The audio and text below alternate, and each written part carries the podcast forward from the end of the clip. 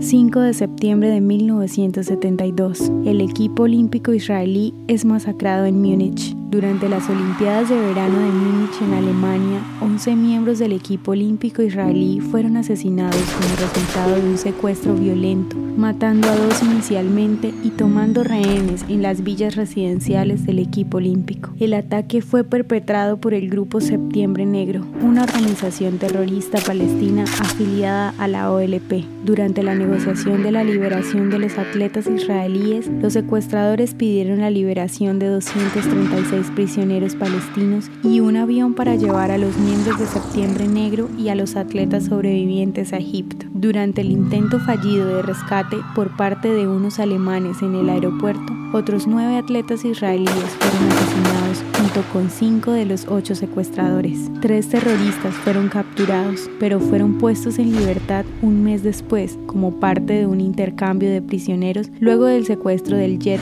Lufthansa por militantes palestinos. En los siguientes años, detectives israelíes en Europa lograron encontrar a todos los responsables de planear y ejecutar la masacre de Múnich.